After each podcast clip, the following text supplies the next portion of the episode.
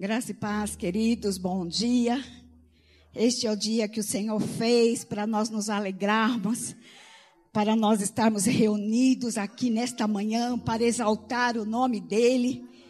E nós já chegamos aqui, queridos, numa atmosfera tão diferente. Eu não sei se você percebeu, mas assim que nós descemos do carro, já existiu uma alegria tão grande no meu coração. Eu já pude perceber. Ah, essa atmosfera de servir. Existia já uma atmosfera de servir. Os irmãos já estavam aqui, os nossos diáconos. Glória a Deus pela vida deles, irmãos. Glória a Deus pela vida deles, porque quando nós chegamos aqui, eles sempre já chegam antes para organizar. Precisamos valorizar esses irmãos.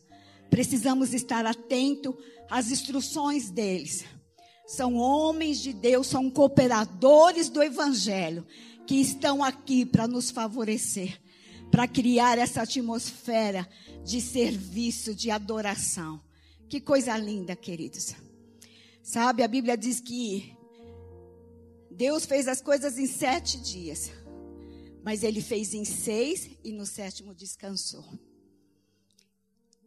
Nós precisamos ter seis dias o Senhor nos dá seis dias para nós trabalharmos. Mas Ele diz: no sétimo, descanse. No sétimo, me adore. Separe um tempo para mim. Para ficar mais tempo, queridos. Não quer dizer que no seis você não tenha que ter um tempo com Deus. Mas no sétimo é um tempo maior. É um tempo que você não vai precisar trabalhar, você vai poder se dedicar mais ao Senhor. E eu escolhi este dia, este domingo. Talvez Algumas pessoas possam escolher a segunda, a terça, a quarta. Não faz diferença, mas nós precisamos separar um tempo para adorar o nosso Senhor com mais intensidade, com mais reverência, com deixar o Espírito trabalhar mais no nosso interior. Pai, eu sou tão grato a este dia. Obrigado, Senhor, por nos trazer neste lugar, nessa atmosfera de amor, de serviço, de cooperação mútua. Como é bom estar aqui, Senhor. Como é bom estar aqui. Eu te dou graças, Pai, pela tua palavra, que sempre nos ensina, que sempre nos anima, que sempre nos corrige, que sempre nos coloca em movimento. Pai, eu reverencio a tua palavra, Senhor, porque ela é poder, Senhor. Ou oh, é o poder transformador das nossas vidas.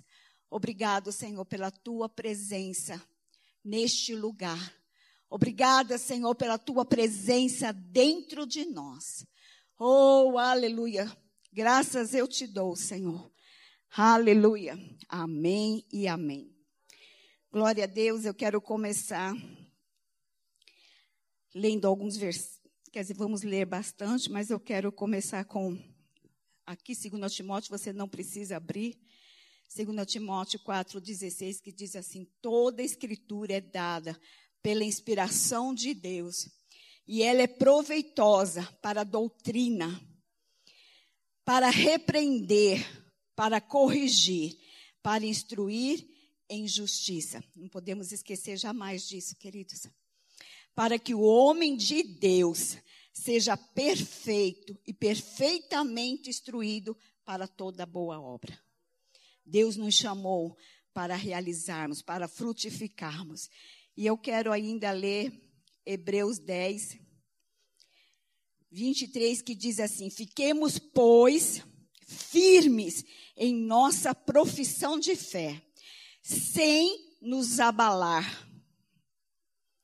Porque fiel é aquele que prometeu. E consideremos-nos uns aos outros para nos estimularmos ao amor e às boas obras, não abandonando a nossa congregação, como é de costume de alguns, antes exortando-nos uns aos outros, e tanto mais à medida que vedes que aquele dia se aproxima. Aquele dia, queridos, é a volta de Jesus. Até que Jesus volte, ele diz para nós ficarmos congregando, nos estimulando uns aos outros, ensinando a sã doutrina, nos corrigindo. Este é o cuidado do nosso Deus. Ele tem cuidado de nós. E essa semana, queridos, foi tão interessante que eu estava fazendo o almoço e o Renan estava lavando a louça. Ai, ai, ai, ai, ai. Renan é uma bênção. Tem crescido muito no Senhor. Isso tem nos alegrado. Até isso, queridos, ele tem se disponibilizado para nos ajudar na nossa casa. E lá está sendo uma bênção que todo mundo coopera. Todo mundo coopera. Até o Emílio está lavando louça. E eu podia tirar, eu podia tirar uma foto e mandar para vocês que vocês iam achar muito engraçado. Porque quando ele lava, a gente precisa depois é que nem aqueles palitinhos, né? Que você coloca os palitinhos, você tem que tomar um cuidado para tirar o de cima, para tirar o de baixo. Deus é bom, pastor, em todo o tempo. E tem sido uma benção. Então, eu estava fazendo almoço, a Renan estava lavando a louça, e nós estávamos compartilhando da palavra. E demos uma viajada muito boa na palavra. E o Renan começou a falar algumas coisas, eu comecei a ouvir ele. E em dado momento, ele falou uma, algo tão precioso que eu achei. Eu disse assim: Renan, isso dá uma pregação. Ele ficou me olhando assim. Eu disse assim: prega, porque se você não pregar, eu prego. Aí ele disse assim: então prega, mãe. Eu disse: não, você vai pregar. Sabe por quê, queridos? Deus tem chamado ele para ensinar a palavra. Ele ainda é um jovem novo, está sendo despertado agora. Ele é novinho nesse despertamento, mas ele está entendendo e ele está avançando. Está devagarzinho, tá, mas ele está indo. Isso para nós é muito gratificante. E ele sabe que o Senhor tem falado com ele sobre ensinar pessoas difíceis ainda, não é pessoas fáceis, não. E nós estamos em oração com ele. E então nós estamos conversando sobre a carta de Filemão. E eu vou estudar, ler, buscar mais revelação, porque a palavra de Deus ela é maravilhosa, queridos. Quanto mais a gente lê, mais a gente pode extrair pepitas, ensinos, mais ela vai nos corrigir. Então vamos lá para a carta de Filemão. Tenho certeza que quando ele pregar sobre Filemão, ele vai falar muitas outras coisas que talvez eu não diga hoje aqui. Aleluia. Mas essa carta, queridos, ela, desde quarta-feira, eu acho, ela tem falado comigo. E eu tenho me apaixonado por essa carta de Filemão, como toda a palavra de Deus. E Filemão era um cooperador de Paulo. A carta de Filemão começa assim: Paulo, prisioneiro de Jesus Cristo, e Timóteo, nosso irmão, a Filemão, nosso querido e amado cooperador. Então, nós vemos que essa carta foi escrita para Filemão, com um propósito específico. Né? Não foi escrito, embora Paulo está dizendo aqui, também está endereçando a igreja, né? porque existia um propósito aqui. E a nossa amada, né, ele vem falando aqui, Paulo, prisioneiro de Jesus Cristo, e Timóteo, nosso irmão, Falamos sobre Timóteo uma semana passada, como Timóteo foi discipulado por Paulo e quantas vezes, né, Paulo, nas suas viagens, Timóteo acompanhou Paulo. Estamos vendo aqui novamente. Então, nosso irmão Filemão, nosso querido e amado cooperador. E a nossa amada Áfia e a e Arquipo, nosso companheiro de lutas, e a igreja que está em sua casa. Então, essa carta foi endereçada a Filemão. Ele lembrou aqui da esposa de Filemão e provavelmente o filho de Filemão, que eram cooperadores no evangelho de Paulo. Essa família foi ganha por Paulo. Paulo ganhou essa família para o Senhor Jesus. Paulo pregou o evangelho para Filemão e Filemão se tornou um grande cooperador do evangelho. Tanto é que a carta diz aqui, a igreja que está em sua casa. Sabe, Filemão era um homem rico, um homem de posses, um homem que tinha muitos escravos. E ele foi então ganho pela vida de Paulo, e ele era ali agora um cooperador do evangelho. Tudo aquilo que ele recebeu de Paulo, ele estava passando para aquela igreja que se reunia na sua casa. E aqui no verso 3 ao verso 7, ou mais, ou 8, vem uma saudação a Filemão. Sabe, Paulo estava preso. E Paulo estava preso lá em Roma. Paulo, quando foi preso por causa de pregar o evangelho, de falar do amor de Deus, de falar aquilo que Jesus veio fazer, Jesus veio para salvar, Jesus veio para morrer e Jesus veio para ressuscitar. E era isso que Paulo pregava: o amor de Deus, pregava a morte de Jesus e a ressurreição de Jesus. Só que os judeus estavam esperando um outro Salvador que não era Jesus. E tudo que Paulo falava, eles então é, é, era como, virava em perseguição contra Paulo. E Paulo foi preso, prisioneiro, né, por causa de pregar o evangelho. E uma das, da última vez que Paulo foi preso, Paulo foi, foi apelando para os governantes, para a, foi apelando, apelando até que apelou para César. Né? Quando ele apelou para César, levaram ele até César, e nós sabemos da, das viagens de Paulo, tantas coisas aconteceram para chegar até aquele momento. Mas quando foi levado para César, César não viu né, motivo para matar Paulo, para prender Paulo, mas como ele já vinha de um processo, ele então disse: Você vai ser prisioneiro, mas um prisioneiro domiciliar. Lá em Atos, último livro de Atos, nos últimos versículos, né, pastor? Está ensinando sobre Atos. Está sendo uma bênção. E então, nessa última, é, foi uma prisão domiciliar. Então, aqui, Paulo, quando escreve a Filemão, e não só Filemão, mas ele estava escrevendo cartas ali também para Colossenses, ele estava escrevendo carta para os Filipenses, e ele estava escrevendo cartas também para a igreja de Éfeso. E ele, quando estava ensinando ali, escrevendo essas cartas, prisioneiro, domiciliar, ele tinha por ordem do rei César receber pessoas. Paulo estava preso, mas era uma prisão domiciliar e ele tinha autorização daquele governo para receber pessoas. Todas as pessoas que queriam visitar Paulo, conversar com Paulo, saber de Paulo, podiam ir lá na casa de Paulo. E a Bíblia fala que Paulo estava preso e tinha outras pessoas que estavam ali com Paulo, não necessariamente preso, mas porque Paulo estava preso eles queriam servir Paulo, né, no final da carta de, de Filemão, fala dessas pessoas, que eles também estiveram ali com Paulo. Sabe, queridos, é, Filemão, como eu disse, era um homem gentil, era um homem rico, um homem de posses e que tinha muitos escravos. E a palavra de Deus diz, e vai dizer mais abaixo, que Onésimo era escravo de Filemão.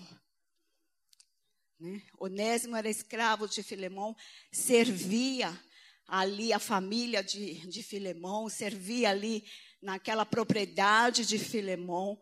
E a Bíblia fala que é, o Onésimo, ele foi, ele, ele cometeu um crime ali, né? Ele foi, deixa eu, eu estou nervosa. Ele, ele se tornou um fugitivo. Ele era escravo de Filemão, mudou a voz. Aí muda também aqui para mim. Então, o Onésimo era escravo de Filemão e ele se tornou um homem fugitivo. Ele fugiu.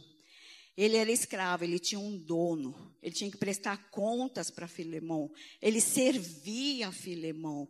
E ele, como escravo, queridos, ele resolveu fugir. A Bíblia fala que talvez ele roubou né, dinheiro, não é bem específica essa questão, mas ele roubou algo de, de e fugiu. E ele fugiu para Roma, melhorou. E ele fugiu para Roma, porque a Bíblia conta que Roma era bem distante da onde Filemão estava, que é em Colossos. E quando ele fugiu, ele ficou como fugitivo lá, e ele ficou até mesmo sendo procurado, mas ele ficou como fugitivo lá em Roma. E eu fico pensando, porque Onésimo, ele foi procurar Paulo. Paulo estava preso, domiciliar. E Onésimo, ele foi procurar Paulo. Por que será que Onésimo foi procurar Paulo? Porque eu creio, queridos, que Onésimo já, já tinha ouvido falar de Paulo. já conhecia a fama de Paulo, sabia quem Paulo era. Sabia que Paulo era um homem temente a Deus, assim como seu dono também era. Filemão era dono de Onésimo, né? Ele era propriedade de Filemão. E ele sabia que Paulo era um homem de Deus, assim como seu dono também era. Sabe, queridos, eu creio que aquela circunstância, o fato dele ter fugido, ter ido para Roma, aquilo dentro dele não estava resolvido. Ele sabia que ele estava em falta. Ele sabia que ele precisava resolver. Ele sabia que ele não teria paz, uma paz interior. Que ele viu isso, eu creio, queridos, na vida de Filemão. Porque a, Bíblia fala que Filemão era um homem temente a Deus, era cooperador no Evangelho, trabalhava ali em prol do evangelho, em prol né, de cooperar com Paulo. Eu creio que Onésimo sabia de tudo isso. E quando ele fugiu para Roma, aquela inquietação, aquela coisa, não deixava ele progredir na vida, não deixava ele avançar. E quando ele ouviu falar que Paulo estava preso ali em Roma, né, essa prisão domiciliar, ele foi ao encontro de Paulo. Onésimo foi ao encontro de Paulo. Onésimo foi lá conversar com Paulo, porque sabia que ele era um homem de Deus, sabia que ele ia ouvir, sabia que Paulo ia orar por ele, Paulo ia ajudar ele nesta angústia, nessa dificuldade, em tudo aquilo que ele estava passando. E Onésimo então vai ao encontro de Paulo. E quando chega lá, Paulo recebe ele, Paulo conversa com ele, Paulo alivia aquela carga, porque todos aqueles que vão até Jesus, através de um homem de Deus, através da palavra, a palavra, Jesus, ele vai nos aliviar o nosso peso. E eu creio que ali Paulo falou do evangelho, aliviou aquela carga de Onésimo, e ele recebeu Jesus como Senhor e Salvador. E ele recebeu. No começo aqui dessa carta de Filemão, é, Paulo começa a dizer quem é Filemão que era um homem de Deus, que era um homem temente, era um homem que buscava ao Senhor, que tinha fé, era um homem amoroso. Ele era um homem amoroso, ele tinha os seus servos, ele tinha os seus escravos, mas ele era um homem de Deus. E todo homem que é um homem de Deus é um homem diferente. E aqui nós vemos, queridos, no verso 10, que Paulo, então, vendo conhecendo, sabendo quem era Filemão, ele faz um pedido para Filemão.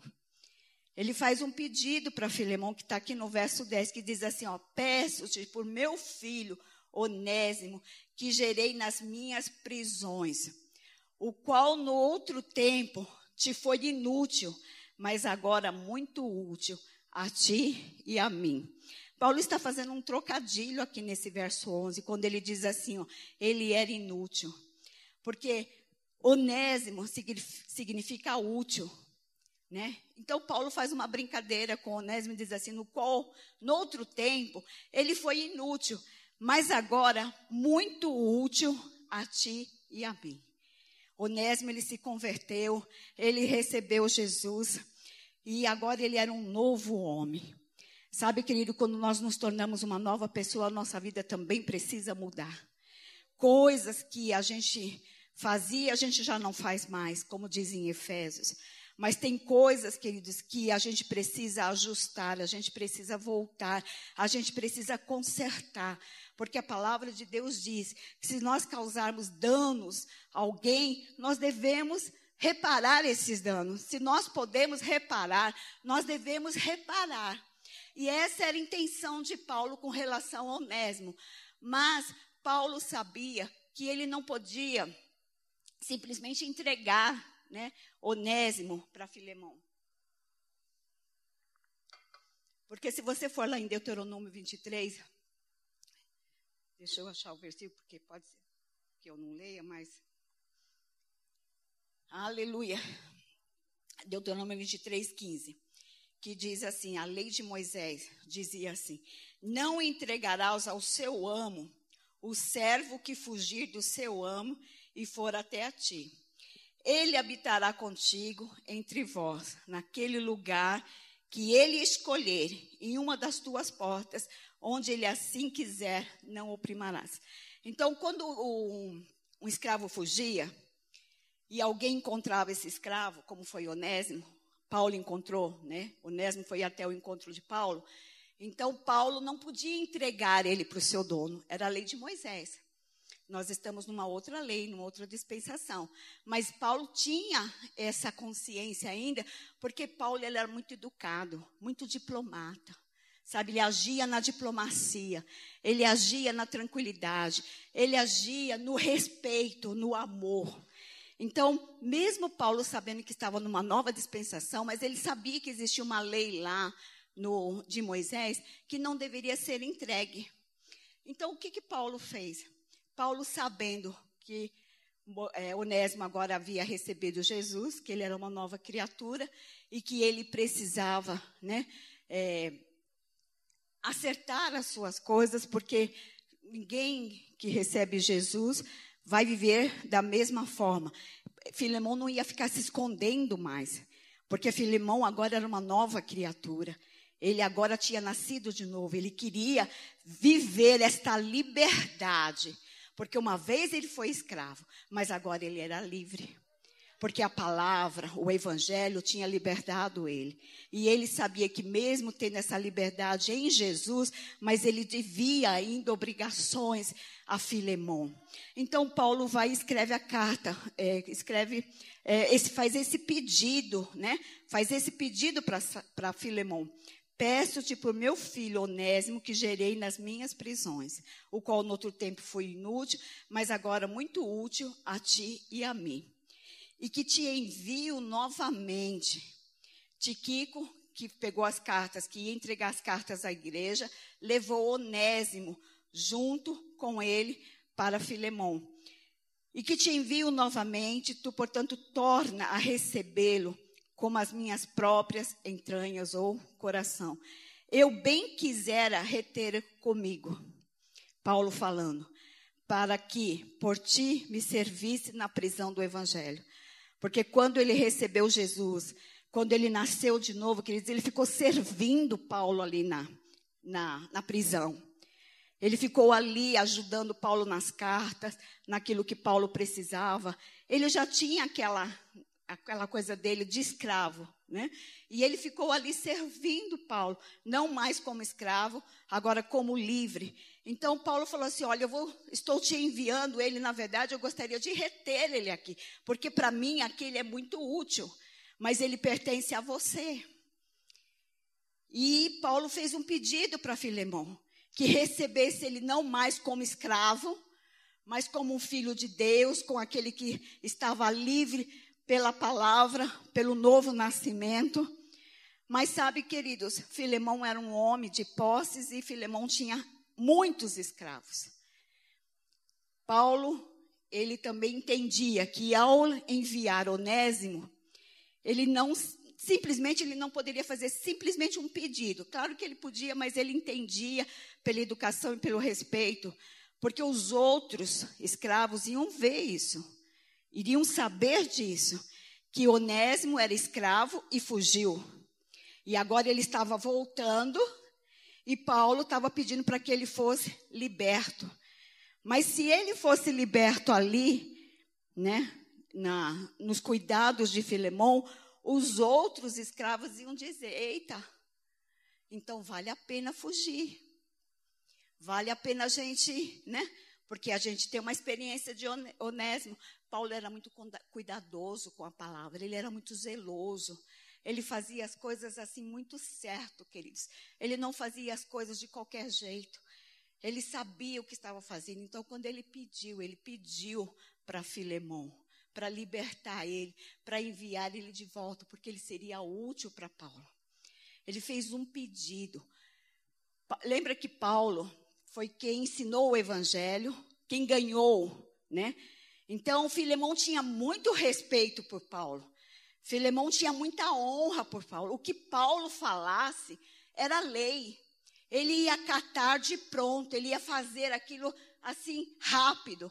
Mas não era intenção de Paulo exigir, né? É, mandar. Não. Paulo vem com aquela diplomacia dele, falando com Filemão, explicando, e Filemão estava entendendo, e Filemão então libertou Onésimo. E Onésimo, então, depois pôde voltar e servir, né? continuar servindo Paulo. E essa carta, queridos, o tempo é muito curto. E essa carta, depois, né? É, verso 15 diz: Porque bem pode ser que ele tenha se apartado de ti por algum tempo, para que recebesse eles para sempre. Mas já como um servo, né? É, já não como servo, mas acima de um servo, como irmão amado, especialmente para mim e quanto mais para ti, assim na carne como no Senhor, assim como irmão cristão, alguém na fé. Assim, pois, se me tens companheiro, recebe-o como a mim mesmo. E se te fez algum mal, ou te teve alguma coisa, põe isso na minha conta. Então, Paulo estava querendo pagar a dívida de, de Dionésio justamente por causa disso, para que nenhum outro escravo viesse cobrar de Filemão, dizendo assim: olha, não. Então, Paulo falou: se tem alguma coisa, se tem alguma dívida, se precisa ser para alguma coisa, coloca na minha conta. Coloca na minha conta que eu vou pagar. Sabe, queridos, essa carta me lembra muito, o tempo é curto, e essa carta me lembra muito do que Jesus fez por nós. Sabe, essa carta tem muitos ensinamentos. Essa carta fala de amor. Essa carta fala de perdão. Nós poderíamos aqui discorrer né, grandes coisas sobre o perdão. Porque, na verdade, Onésimo, ou Filemão, perdoou Onésimo. Filemão perdoou, então nós poderíamos discorrer muito sobre o perdão. Mas o que eu quero enfatizar nesta manhã Nesta carta, queridos, é o amor de Deus sobre nós.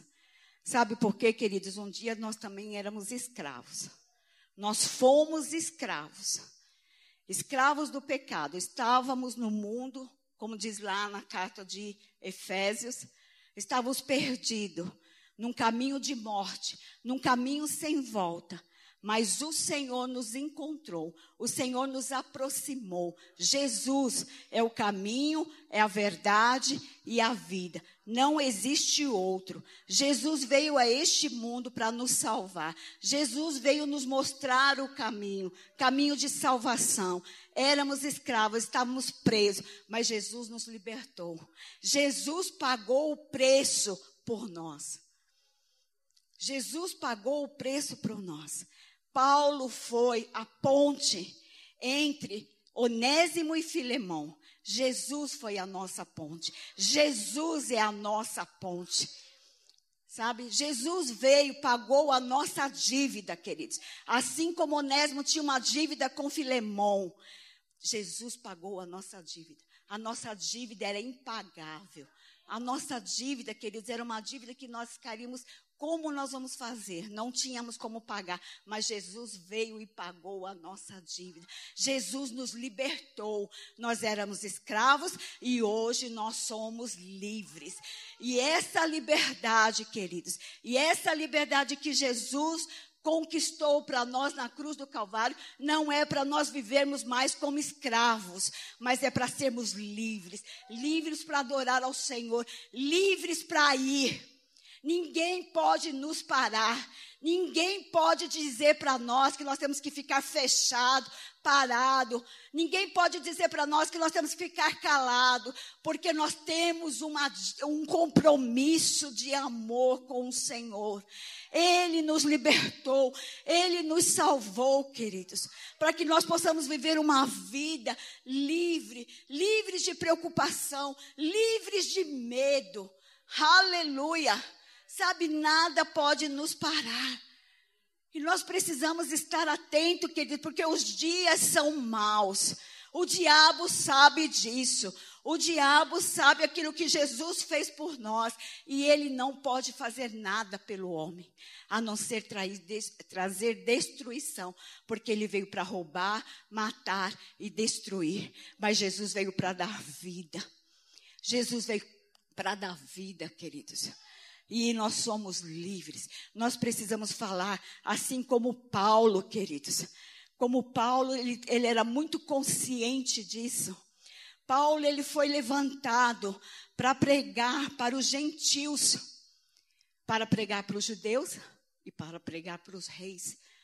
Mas os gentios não tinham comunhão com os judeus. Não tinha. Era gentios e era judeus.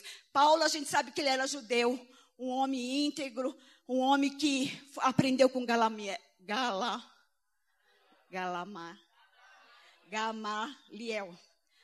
Aprendeu com ele. Era um homem culto na palavra. Entendia a palavra. E ele era judeu. Deus veio e mandou ele pregar para os gentios ele teve que romper com a zona de conforto que o pastor pregou esses dias aqui. Ele teve que romper com a zona de conforto dele. Foi pregar para os judeus. Queridos, mas Paulo, ele, ele, ele queria pregar também para os judeus. Porque ele tinha saído de lá. Ele tinha, juntamente com os judeus, perseguido a igreja. Ele queria mostrar para os judeus né, que ele estava enganado, que a, tudo aquilo era um errado, que os gentios eram um povo de Deus, que eles amavam ao Senhor. Então, Paulo, queridos, ele pregou o Evangelho. Ele não ficou calado depois daqui, daquele encontro com Jesus na cidade, na, naquele caminho de Damasco. Ele não ficou calado. Sabe, depois que nós temos encontro com Jesus, nós não podemos ficar calados. Nós temos que falar deste amor. Nós temos que falar que Jesus veio a este mundo para nos ensinar o caminho. Nós temos que falar que Jesus ele cura, ele salva, ele liberta, ele restaura. Onésimo era um homem preso, era um homem escravo. E ele foi liberto, queridos. Então Jesus ele veio para libertar e é através de mim, de você que as pessoas vão entender, que as pessoas vão receber, porque o Espírito Santo que habita dentro de nós é ele quem vai convencer o homem do juízo, da justiça, do pecado.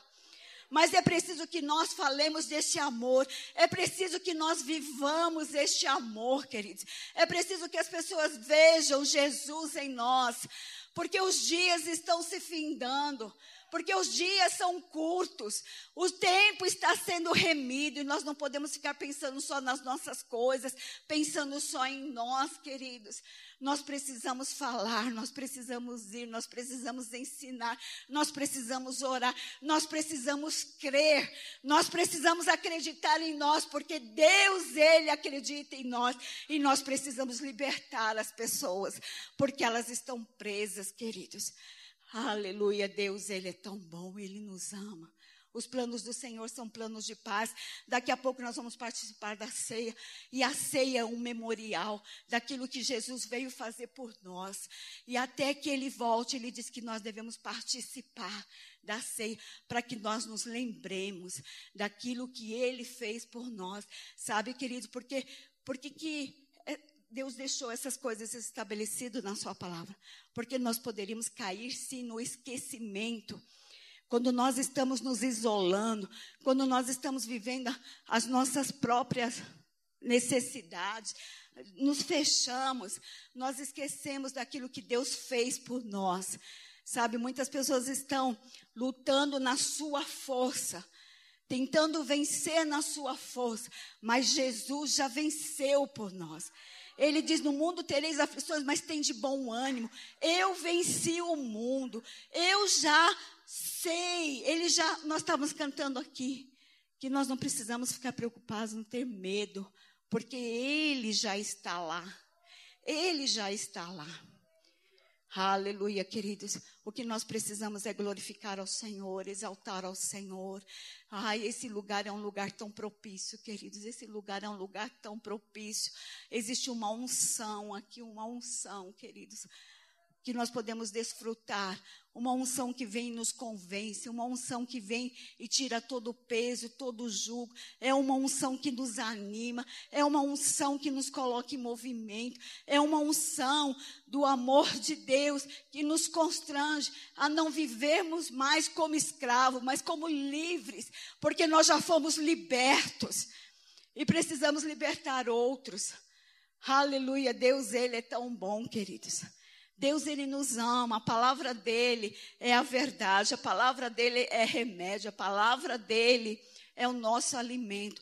Quanto mais nós nos alimentarmos, quanto mais nós lemos. E essas cartas que Paulo escreveu, as epístolas, ela é para a igreja hoje para que a igreja não fique parada, para que a igreja fique atuante, queridos.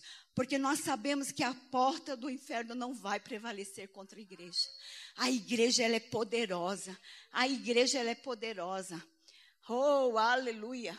Grandes coisas o Senhor tem feito. E eu me alegro no Senhor, queridos. E eu me alegro no Senhor. Aleluia. No versículo 19, Paulo diz assim, né? Eu, Paulo, de minha própria mão escrevi. E eu pagarei para não te dizer que tu me, mesmo te deves inteiramente a mim. Lembra que eu disse sobre isso? E ele era tão confiante, queridos. Paulo estava tão certo.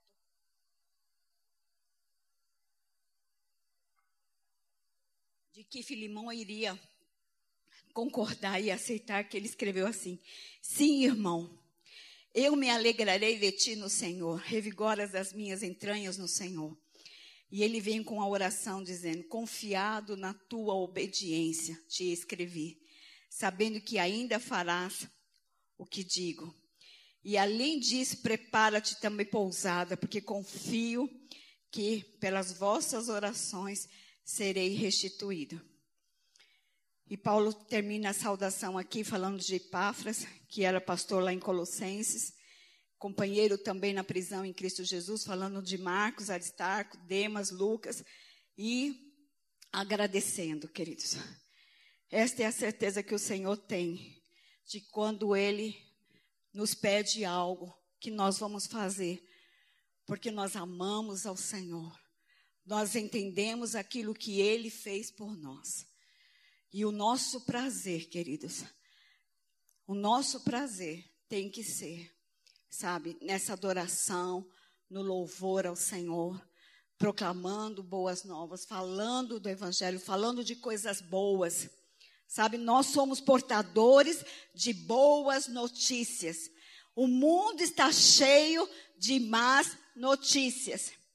Mas nós, a igreja, os filhos de Deus, nós temos boas notícias todos os dias, porque todos os dias Deus tem nos suprido, todos os dias Deus tem nos é, livrado, Deus tem feito grandes coisas, queridos. Nós vivemos dias aí que tudo parou, mas nós não paramos. Nós estamos ativos, nós estamos pagando nossas contas, nós estamos caminhando, nós estamos servindo ao Senhor, nós estamos suprindo outras pessoas. Nós estamos suprindo aqueles necessitados, querido, aqueles que precisam de ajuda, não só de mantimento, não só né, de pagar as suas contas, mas na palavra, com palavras de, de aconselhando, levantando. Porque foi isso que Deus fez com nós, conosco através de Jesus. Foi isso que Deus fez conosco, Ele enviou Jesus. Ele enviou Jesus para nos salvar, queridos. Ele enviou Jesus para nos socorrer, porque nós estávamos perdidos, nós não podemos esquecer jamais disso. Nós não podemos esquecer, querido, da onde nós fomos tirados. Não. Nós estávamos no império das trevas. Nós estávamos vivendo aquela vida horrível. Sabe? E esta compaixão, né? Esta compaixão que Deus tem colocado no nosso coração, ela precisa se manifestar sabe? Compreendendo as pessoas, entendendo aquilo que elas estão vivendo e mostrando um novo caminho. Porque assim como Onésimo, que era um escravo e não tinha, né, não tinha chance nenhuma de ser liberto dessa escravidão, ele poderia sim comprar a liberdade dele, mas ele era um fugitivo. Ele estava fugindo, ele nunca ia ser um homem livre, ele nunca ia poder fazer aquilo que ele quisesse, porque ele, está, ele era um fugitivo. E assim também as pessoas aí no mundo, queridos. Existe um vazio dentro delas, que elas estão indo para vários lugares, fazendo várias coisas, tentando suprir esse vazio. E só Jesus pode. Só Jesus pode suprir esse vazio que existe nelas. Nós sabemos disso, porque um dia o nosso vazio também foi preenchido. E nós temos agora que falar. Não podemos nos calar. Não podemos nos fechar. precisamos anunciar, aleluia, que celebremos a ceia nesta manhã de forma diferente, queridos. Celebremos a ceia de forma diferente, sabendo que é um memorial, lembrando aquilo que Jesus fez por nós, lembrando aquilo que nós precisamos fazer pelas pessoas, pois o Senhor é conosco. Ele nos deu o Espírito Santo que habita dentro de nós. Nós não estamos sozinhos. Aonde nós fomos, o Espírito Santo está conosco. Ele é o nosso ajudador. Ele vai dizer o que fazer, como fazer e a hora de fazer. Nós só precisamos estar cada vez mais sensíveis, cada vez mais conectados, queridos, com as coisas do alto, deixando as coisas desse mundo, porque Jesus ele disse Buscar em primeiro lugar o reino de Deus e as demais coisas ele vai nos acrescentar. Então vamos buscar o reino de Deus. Vamos buscar as coisas de Deus. O reino de Deus está dentro de nós, mas ele pode ficar apagado se nós não buscarmos viver este reino. Ele pode ficar dentro de nós sem nenhuma expressão. Então vamos expressar esse reino de Deus, vamos viver, porque as outras coisas Deus diz que vai nos acrescentar. Como tem nos acrescentado, queridos. Deus, Ele tem nos acrescentado, mas eu creio que nós podemos fazer muito mais. Eu creio que nós podemos fazer muito mais. Eu creio que nós podemos ir muito mais longe. Eu creio, queridos, porque quando nós lemos a palavra, essa palavra, ela ela nos motiva, ela nos coloca em movimento, ela não nos deixa parado. Então, talvez o que está faltando no povo ainda, sabe, queridos, é mergulhar mais na palavra, é crer mais na palavra, é ler, ler, ler, até que aquilo se torne uma convicção, até aquilo te colocar em movimento. Porque se não está em movimento, tem alguma coisa errado, queridos tem alguma coisa errado. Se não está em movimento, tem alguma coisa errado. Paulo, quando conversou com Onésimo, ele recebeu Jesus, ele falou: Você vai ter que voltar lá. Você vai ter que voltar. Você vai ter que mostrar que você hoje, agora, é uma nova criatura. Então, nós recebemos Jesus, nós só precisamos mostrar quem nós somos. Somos fortes, temos o poder dentro de nós, o poder dunamis. Aleluia. Aleluia. Então vamos celebrar a ceia do Senhor com alegria. Vamos celebrar a ceia do Senhor com esta convicção, queridos, que nós fomos chamados para fazer a diferença. Nós fomos chamados para fazer obras. Aleluia. Nós fomos chamados para frutificar. Aleluia. Que você seja abençoado na prática da palavra. A bênção vai vir com a prática da palavra, não com conhecimento. O conhecimento não te coloca em movimento. Mas quando você conhece, sabe aquilo que precisa fazer e pratica, queridos, aí você vai colher os frutos. Aleluia. Glória a Deus.